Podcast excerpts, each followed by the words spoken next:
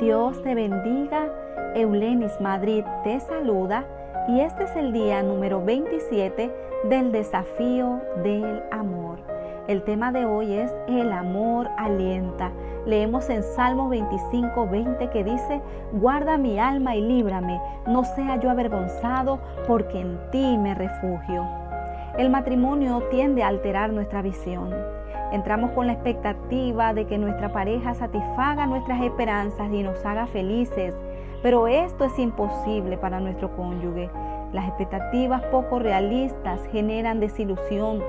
Cuanto más altas sean tus expectativas, más probable será que tu cónyuge te falle y te cause frustración.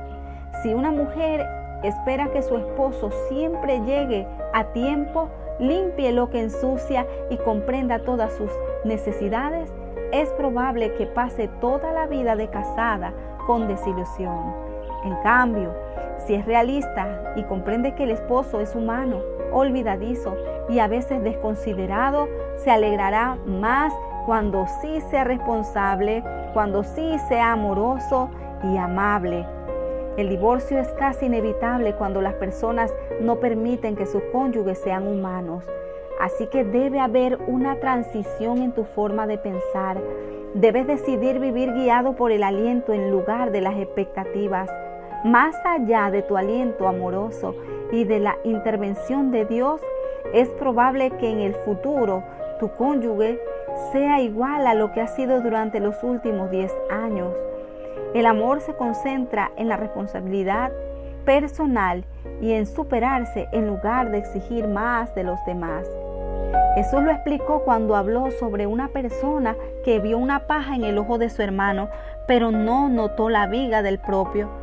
Oh, ¿cómo puedes decir a tu hermano, déjame sacarte la paja del ojo cuando la viga está en tu ojo? Hipócrita, saca primero la viga de tu ojo y entonces verás con claridad para sacar la paja del ojo de tu hermano. Mateo 7 del 4 al 5. ¿Tu cónyuge siente que vive con un inspector?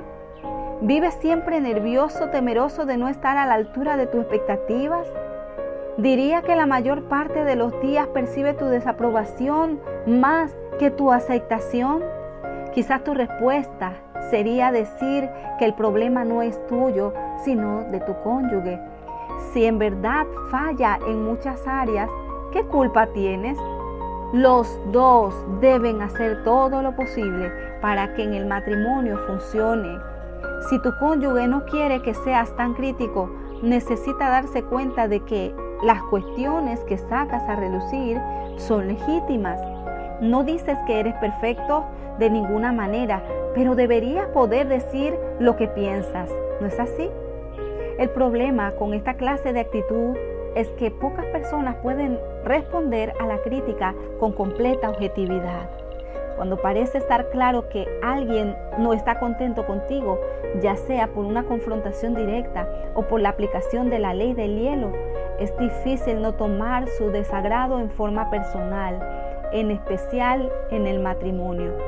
Después de todo, a diferencia de cualquier otra amistad, cuando comenzó la relación con tu cónyuge, los dos hacían lo imposible por complacer al otro.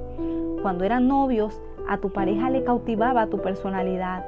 Prácticamente no podías equivocarte. Su vida juntos era mucho más sencilla y aunque tu expectativa no era que las cosas fueran así para siempre, por cierto, que no imaginabas que tu cónyuge fuera tan pecador y que se enojara tanto contigo.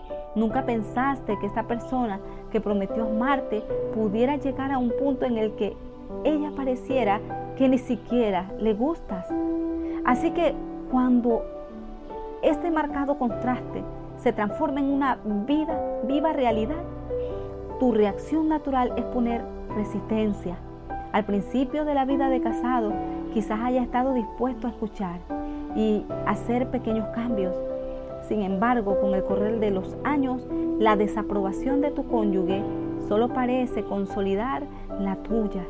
En lugar de lograr que corrijas las cosas, hace que quieras atrincherarte aún más. El amor es demasiado inteligente para eso. En lugar de colocar a tu cónyuge en una postura de rebelión, El amor te enseña a darle lugar para ser Él mismo. Aun si eres una persona exigente, perfeccionista e inclinada a obtener resultados, el amor te llama a no proyectar tus exigencias en el desempeño de tu cónyuge. Debes darte cuenta de que en el matrimonio, el matrimonio es una relación para disfrutar y saborear en el camino de la vida. Es una amistad única diseñada por Dios mismo, en la cual dos personas viven juntas en imperfección, pero la enfrentan alentándose mutuamente en lugar de desalentarse. La Biblia dice, fortaleced las manos débiles y afianzad las rodillas vacilantes en Isaías 35:3. Anímense y edifíquense unos a otros, estimulen a los desanimados, ayuden a los débiles y sean pacientes con todos.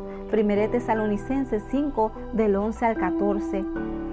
¿Acaso no quieres que la vida de casado sea un lugar en el que puedas disfrutar al expresarte con libertad y creer y crecer y esperar y tener esperanza dentro de un ámbito seguro en donde recibas aliento aun cuando fracasaste? Tu pareja también lo desea y el amor le da ese privilegio. Si tu cónyuge te ha dicho más de una vez que lo hace sentir derribado y derrotado, es necesario que tomes en serio estas palabras. Comprométete a dejar de lado cada día las expectativas poco realistas y transfórmate en el mayor alentador de tu cónyuge. Y esa persona que Dios diseñó comenzará a surgir con una nueva confianza y amor por ti. Bendiciones.